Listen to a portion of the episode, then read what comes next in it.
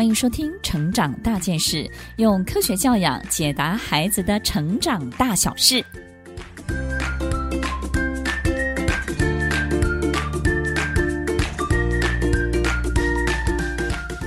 听到这个配乐，就分享到我们今天这一集要讲的主题：从尿床来认识孩子的焦虑。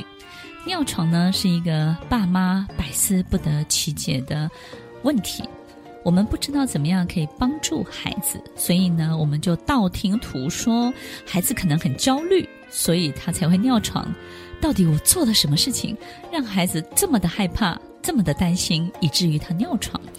那么今天我们就要来做一个大解密。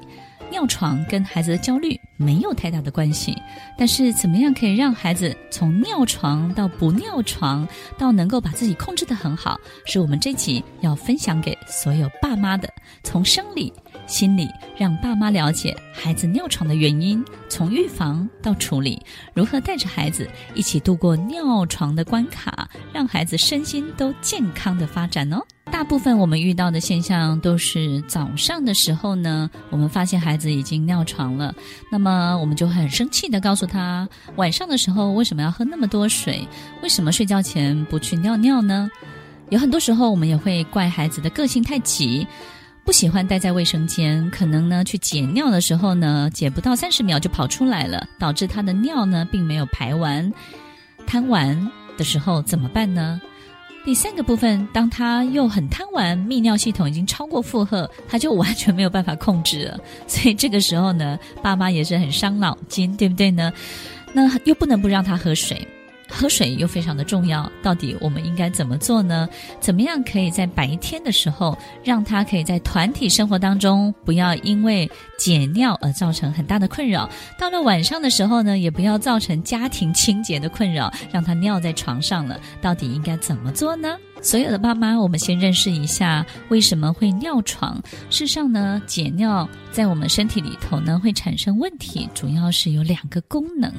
这个功能呢，第一个就是我们的抗利尿激素没有分泌，第二个是我们的唤醒功能失能了。如果这两个部分呢都产生问题，我们就会有尿床的困扰。而这个尿床的困扰不会只发生在孩子，也会发生在大人身上。那么这个脑下垂体分泌的这个激素呢，叫抗利尿激素。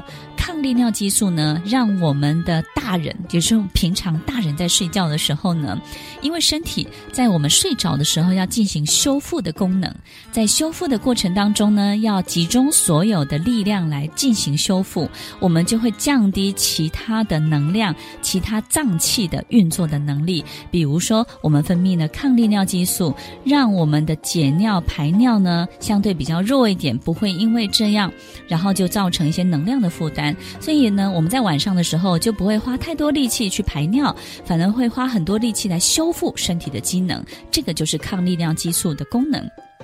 可是我们的这个脑下垂体的这个抗利尿激素呢，因为大脑发展的很成熟的大人，他是完全没有问题的。但是大脑发展还不是很成熟的孩子，他没有分泌这个激素的时候，他就会正常的排尿。所以呢，当膀胱饱满的时候呢，他就会自然的尿床。所以当我们了解了这个原因之后，也不要太过度的去反应，他不是因为遭受到什么样的压力或是情绪的紧张，晚上才尿床。第二个部分的功能呢，就是我们刚刚提到的这个中枢神经的唤醒功能，也就是呢，这个唤醒功能呢要经过训练。我们在晚上睡觉的时候，如果真的排尿，晚上喝水比较多，这个膀胱真的排尿功能必须要把它排出来的时候，我们身体就会自然进行唤醒。那这个中枢神经的唤醒，让我们坐起来，走到洗手间，走到卫生间去排尿。大人可以做到这件事情，小孩也可以透过训练。那这个训练可以怎么做？等一下我们就要来告诉大家哦。所以首先一定要记得，我们绝对不可以告诉孩子说睡前不要喝水，然后呢，白天用灌水来训练膀胱。然后透过一些奇怪的练习。现在我们这个练习呢，非常非常的简单，也就是呢，我们要在孩子睡觉之前呢，跟他一起演练。诶，现在我喝水了，喝水之后呢，水会到你的胃，接下来它会分泌到哪里？然后到你的膀胱，然后膀胱慢慢的胀起来，这个时候你就要起来尿尿。那起来尿尿的时候，你要走到哪里？也许是旁边呢，我们就放一个尿壶，或者是呢，走到卫生间。那么这个时候我们可以怎么做呢？这个训练我们要设置一些物品，这个物品就是呢，在尿壶旁边我们必须要放一盏灯。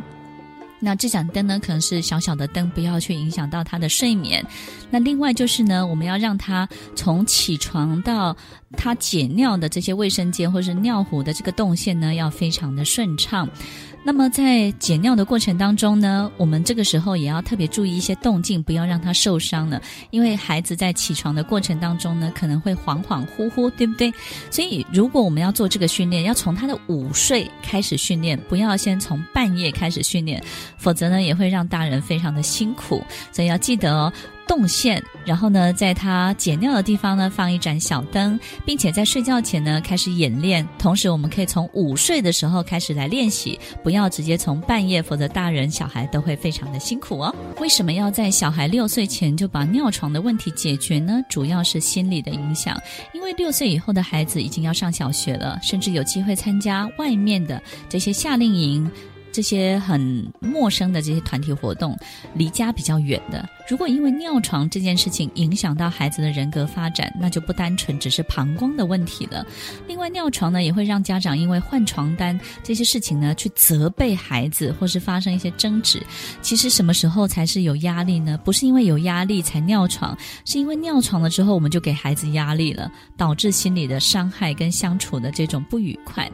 所以呢，面对六岁以上尿床的孩子，其实六岁以下呢，我们都会觉得合理性是很高的，对不对？但是六岁岁以上呢，六岁以下好好训练，六岁以上要特别注意了。第一个，很有可能孩子他的性格当中的这种呃比较贪玩，然后呢比较留恋，并且有时候比较专注的时候呢，他就会忽。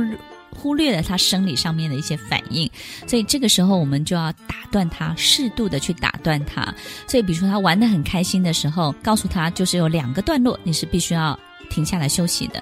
在写功课、做功课、做任何事情的时候，这种段落性，每一个段落都要非常非常的清晰。那么第二个部分呢，就是在安排出外的旅游的时候，就是一个训练的很好的时间点，因为在出外旅游的时候。孩子的生活秩序会乱掉，对不对？但一旦乱掉之后呢，他的排尿、解尿的习惯呢，也会相对的就乱掉了。所以，当我们出门旅游三天的时候，反而是训练的最好的时机。也就是呢，你要让孩子预备动作，比如说我在有卫生间的时候呢，我就要尽量的补充我的水分，对不对呢？那这个时候解尿就很方便。可是，当我上车之前呢，我应该要怎么做？下车之后我可以怎么做？所以这里头呢，不断的去练习这些。过程当中，他要为自己做好哪些准备？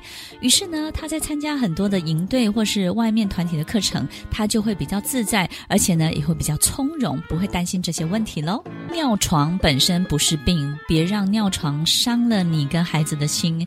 但是有下列状况的时候，请大家一定要特别小心。你的孩子可能不是一般的尿床哦，可能是他的生理、他的身体出现问题了。这个时候呢，就要赶快就医了。第一个。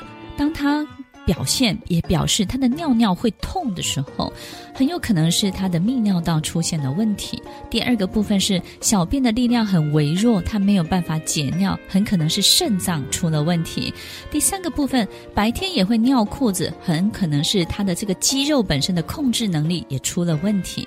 第四个部分，他一直喝水，永远觉得很渴，这个时候尿又多的时候，要小心他的糖尿症状，他的身体可能会出现一些糖尿过多，他的胰岛素的控制可能出现的问题。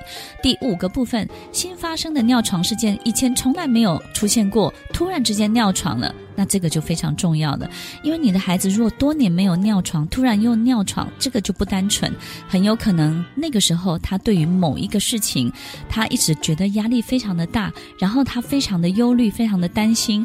接下来就是在这件事情当中呢，可能造成他一些比较退缩的行为。那退缩的行为呢，有时候他必须还是要去上学啊，他必须还是要做功课，他必须还是要上台。这些退缩行为不容易在这里发现，但是会发现在尿床。尿床会让他有退化性的行为，让他变成一个好像变成一个合理性的退化行为。所有爸妈想象一下，他的这个巨大的压力，是不是他找到一个催眠自己的动作是：如果我还是小孩，那这样就合理了。只要我退化，大家就不会要我负责任了。只要我还是一个小小孩、小小朋友的时候，只要我不会这个东西，那么我我就不会被逼着要上台了。然后我逼着上台，我讲不出来，大家也不会怪我了。所以这种退化性的行为里头就包含了尿床这一项哦。所以最后呢，我也要提醒所有的爸妈，其实也不要小题大做，除非是真的身体上面的问题。孩子的尿床呢，其实经过一段时间之后呢，他自己。就会找到一些控制的方法，但是如果真的太离谱，今天我们提供的所有的提醒呢，你就要好好的试试看，控制放松，控制放松，尿床就是一个控制到放松的过程，放松到控制的过程，怎么样可以让自己的这个自律神经？中枢的唤醒神经、脑下垂体的这些抗利尿的激素，这三个部分都可以运作得相当的正常，我们就会发现孩子白天不会有频尿的压力，晚上呢也不会有尿床的这种担心了，是不是呢？所有的爸妈，我们一起来试试看哦。听完今天的节目后，大家可以在 YouTube、FB 搜寻 Emily 老师的快乐分多金，就可以找到更多与 Emily 老师相关的讯息。在各大 Podcast 的平台，Apple Podcast、KKBox、Google Podcast、SoundOn、Spotify、Castbox，搜寻 Emily 老师都可以找到节目哦。欢迎大家分享，也期待收到您的留言和提问。Emily 老师的快乐分多金，我们下次见，拜拜。